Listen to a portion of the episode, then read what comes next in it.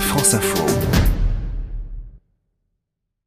Le débrief éco du dimanche soir en partenariat comme toujours euh, avec le Cercle des économistes. Face à face ce soir, Christian Saint-Etienne et Denis Ferrand. Bonsoir messieurs. Bonsoir.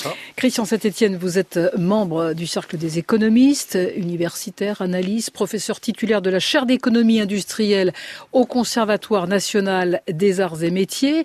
Denis Ferrand, vous vous dirigez l'Institut de conjoncture Rexecode. Premier débat, Emmanuel Cuny, donc la croissance qui résiste mmh. en France. C'est vrai que les entreprises investissent.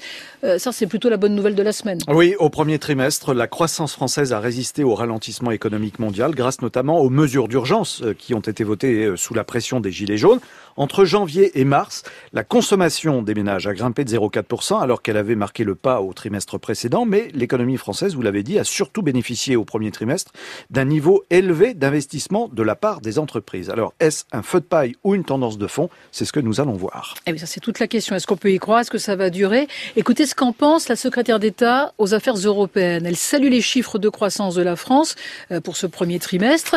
Euh, Amélie de Montchalin reconnaît quand même qu'il reste euh, du pain sur la planche. La France aujourd'hui a des atouts propres qui lui permettent d'être plus résistante euh, que l'Allemagne, que l'Italie. Ce qui est certain, c'est que notre objectif, c'est de chercher pourquoi la croissance en France a souvent été plus faible que celle de ses voisins. Ce n'est pas le cas aujourd'hui. On manque de recherche, on manque d'innovation, on manque de compétences. Ce que je vois quand même, c'est qu'aujourd'hui, la France résiste mieux au ralentissement mondial que ses voisins. Il ne faut pas claironner, mais ça doit nous rassurer sur le fait que le cap économique qui est le nôtre est le bon. Alors voilà ce qu'en pense la secrétaire d'État aux Affaires européennes, Denis Ferrand. Vous, vous en pensez quoi? Est-ce que les chiffres de l'INSEE sont significatifs ou pas?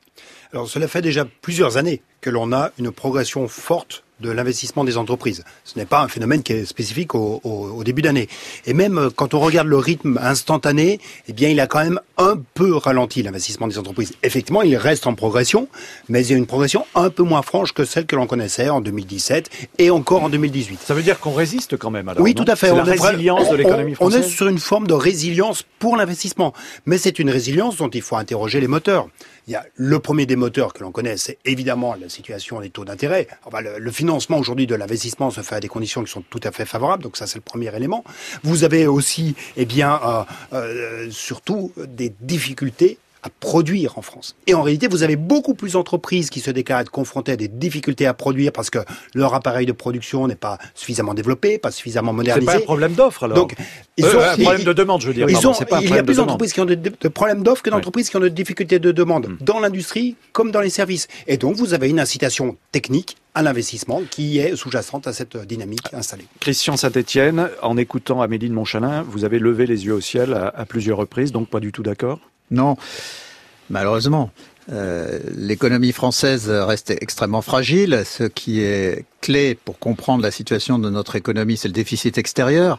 Le déficit extérieur reste très élevé, le déficit commercial est très élevé, et euh, alors que l'excédent allemand est quatre fois supérieur à notre euh, montant de déficit en valeur absolue.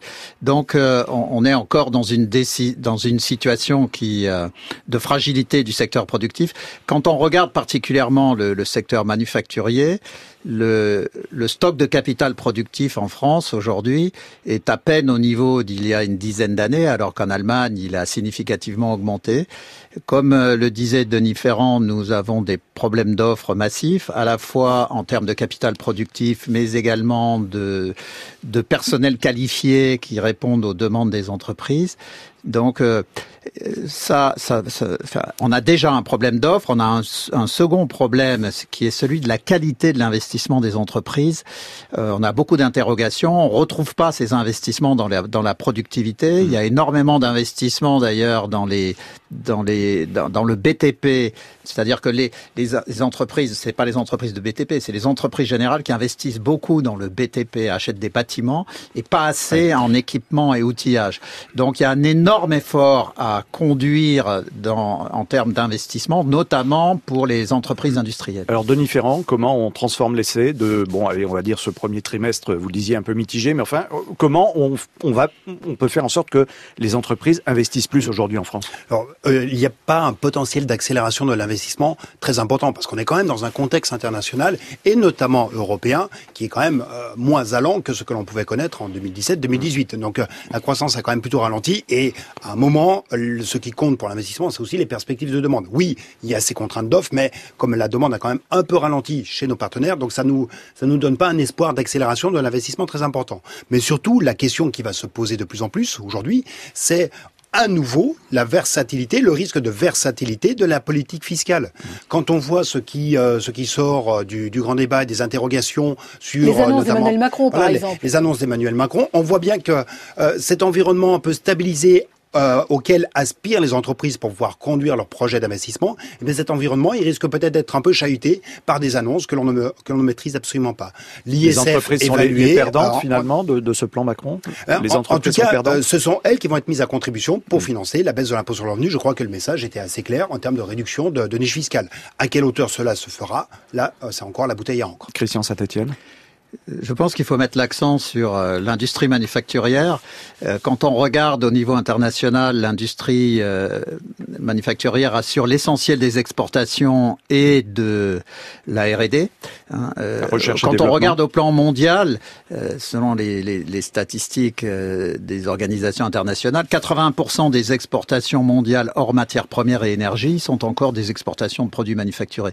Donc l'industrie manufacturière française est affaiblie elle doit réinvestir euh, fortement. Et je pense que le seul instrument qui permettrait d'accélérer le rebond, ça serait un amortissement très fortement accéléré qui bénéficierait particulièrement aux entreprises industrielles puisqu'elles ont un stock de capital élevé. C'est quoi l'amortissement? L'amortissement, c'est euh, quand vous achetez une machine, vous pouvez l'amortir comptablement sur 7 ans. Donc euh, chaque année, vous retranchez un septième de vos bénéfices du prix d'achat de la machine, mmh. ce qui vous permet de constituer un matelas pour la remplacer à, à l'arrivée. Et donc il faut accélérer cet investissement parce que comme ce sont les investissements lourds sont particulièrement concentrés dans l'industrie manufacturière, c'est dans l'industrie manufacturière qu'il faut porter l'effort. Et, et, d'un mot euh, rapide, Christian Saint-Etienne, les les annonces d'Emmanuel Macron, euh, erreur ou pas pour les entreprises? Bah, ce qui est inquiétant, c'est quand on dit qu'on va euh, faire des cadeaux fiscaux euh, aux ménages et qu'on va les financer par des réductions par des réductions des, incitations à investir des entreprises et des, mécanismes qui leur permettent de reconstituer leurs profits. Donc je crois qu'effectivement, comme c'était dit à l'instant, le gouvernement euh, qui, qui, avait prétendu en arrivant il y a deux ans mettre en place un, un environnement fiscal et social euh, euh, stabilisé est en train lui-même de casser la mécanique qu'il avait mise en place. On parle d'emploi dans un instant. Le débrief éco avec CCI Store, première plateforme de services numériques pour faire décoller la croissance des TPE-PME. CCIStore.fr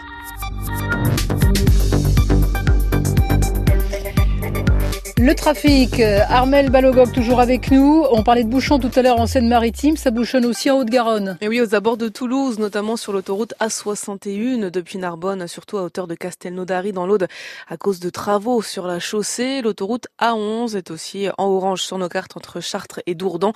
Et elle a dit, c'est en orange également d'Orléans à Dourdan, puis jusqu'aux Ulysses en Essonne en direction de Paris.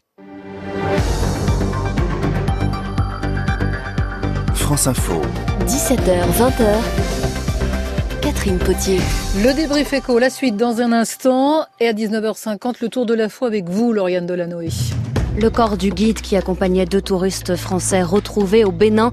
Corps découvert hier, la famille de cet homme a reconnu les effets personnels, notamment le pantalon présenté par les enquêteurs. Aucun signe de vie des deux Français depuis leur disparition mercredi. Tir de roquettes contre raid de l'armée entre la bande de Gaza et Israël. Une vingtaine de morts au moins depuis hier, essentiellement des Palestiniens. Saïd Bouteflika, le frère de l'ex-président algérien et deux anciens patrons du renseignement, placés en détention provisoire aujourd'hui en Algérie sur décision d'un juge militaire. Ils sont poursuivis pour atteinte à l'autorité de l'armée et complot contre l'autorité de l'État, d'après un communiqué du parquet lu aujourd'hui à la télévision d'État. Une touriste allemande tuée, happée par les vagues à Porto, en Corse du Sud, ce matin. La Corse, balayée par des vents violents aujourd'hui, comme tout le sud-est de la France. 1500 foyers privés d'électricité aujourd'hui dans la Drôme. Un important incendie s'est déclaré sur le Mont Faron à Toulon. Il est maintenant contenu par les pompiers. Au moins 3 hectares de végétation ravagée. Saint-Etienne sur la troisième marche du podium de Ligue 1, au moins pour quelques heures ce soir. Les Verts double Lyon avec leur victoire à Monaco tout à l'heure, 3 buts à 2. Les footballeurs reçoivent Lille ce soir. Lille, deuxième au classement. Coup d'envoi dans un peu plus d'une heure à 21h. France Info. Le débrief éco avec CCI Store, première plateforme de services numériques pour faire décoller la croissance des TPE-PME. CCIStore.fr. Le débrief éco, deuxième partie, avec Christian Saint-Etienne du Cercle des économistes et Denis Ferrand, euh, directeur de l'Institut de conjoncture Rexecode. Parlons d'emploi maintenant, Emmanuel Cuny. Emploi et région, car dès demain, Edouard Philippe va lancer une grande concertation nationale sur le sujet. Oui, le Premier ministre lance la mobilisation nationale et territoriale pour l'emploi. Alors il s'agit concrètement de réunir l'ensemble des acteurs concernés, partenaires sociaux, associations d'élus, associations qui accompagnent même la transition énergétique. Tout ça bah, pour réfléchir collectivement au niveau national puis localement au niveau territorial à la façon d'organiser cette mobilisation contre le chômage de masse et pour accompagner les transitions écologiques. Alors, le chômage de masse est-il une fatalité en France Et puis, quelle place les régions et les territoires peuvent et doivent occuper dans la mobilisation pour l'emploi? Christian Saint-Etienne, c'est une bonne approche, ça, de la part du Premier ministre?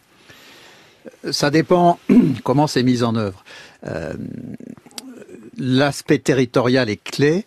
Euh, l'action par l'institution régionale est un autre sujet parce que ça supposerait qu'il y ait des capacités d'action réelle euh, au niveau des régions.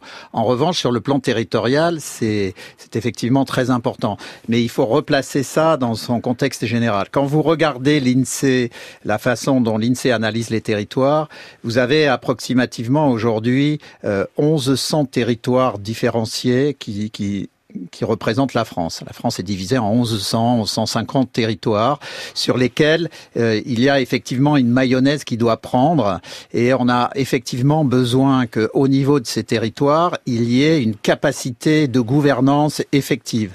Or, le, le miracle, si on peut dire, parce qu'il y a parfois des miracles en France, c'est que le mouvement d'intercommunalité qui avait été lancé par Chevènement il y a un peu plus de 25 ans correspond à peu près à ces, à ces territoires. Donc, effectivement, les régions peuvent impulser une certaine direction générale sous le contrôle de l'État, mais je pense qu'il faudrait renforcer le, le, les capacités de gouvernance au niveau de ces 1100 territoires. Ça permettrait de faire jouer ensemble les entreprises, l'enseignement professionnel, les écoles, et là on pourrait obtenir un résultat beaucoup plus puissant. Alors Denis Ferrand, en quoi les régions, euh, les territoires seraient plus à même de, de trouver des solutions là où les éminences grises parisiennes euh, échouent? Oui, alors c'est vrai que si on se replace déjà dans, le contexte, les régions sont responsables du développement économique, sont responsables de la formation professionnelle. C'est ce qui leur est attribué. Maintenant, comme l'a dit euh, Christian Saint-Etienne à l'instant, quelle est la bonne maille pour la politique de l'emploi? Est-ce que c'est vraiment au niveau des régions que l'on doit imaginer cette, euh, cette cohérence ou est-ce que c'est beaucoup plus au niveau des bassins d'emploi, des, des, bassins de vie? Et là, euh, la question est vraiment ouverte. On voit qu'on est dans un champ des concertations. Et puis ensuite, qu'est-ce que c'est que la politique de l'emploi? Aujourd'hui, la politique de l'emploi, c'est une politique d'exonération de, charges sociales, c'est une politique de financement de, l'opérateur euh, Pôle emploi, c'est la politique des emplois aidés, sur laquelle on est quand même beaucoup revenu euh, en arrière, et c'est la politique de formation des, des chômeurs. Donc, est-ce qu'on va envisager une politique de l'emploi qui est pour l'instant du ressort du national, la décliner à l'échelle locale, au risque ensuite d'avoir, eh bien, euh, ce que l'on ne voit pas assez entre ces différents bassins, c'est qu'il y a des disparités très importantes. Donc des discriminations. Pour mieux adapter les choses. Est-ce qu'on peut, est qu peut, retrouver des inégalités très importantes se faire d'un territoire à l'autre, d'autant qu'il y a un phénomène qui est tout à fait patent en France, c'est qu'il y a une faible mobilité des travailleurs d'un bassin d'emploi à l'autre. Donc quand vous avez des inégalités, vous risquez un peu d'enquister de, de, mm. ces, euh, les, les, situations atypiques. Les Alors situations la solution dans tout ça, Christian ah, oui, mais attention, il y a deux sujets très différents. Hein. Euh, euh, en France, c'est un problème central depuis plus de 50 ans, 100 ans. On aide les gens en difficulté et on met l'essentiel des moyens sur les gens en difficulté ou les territoires en difficulté, ce qui est parfaitement compréhensible dans un système démocratique. Mais contrairement à d'autres pays comme l'Allemagne ou le Royaume-Uni, on met pas assez l'accent sur ce qui fonctionne.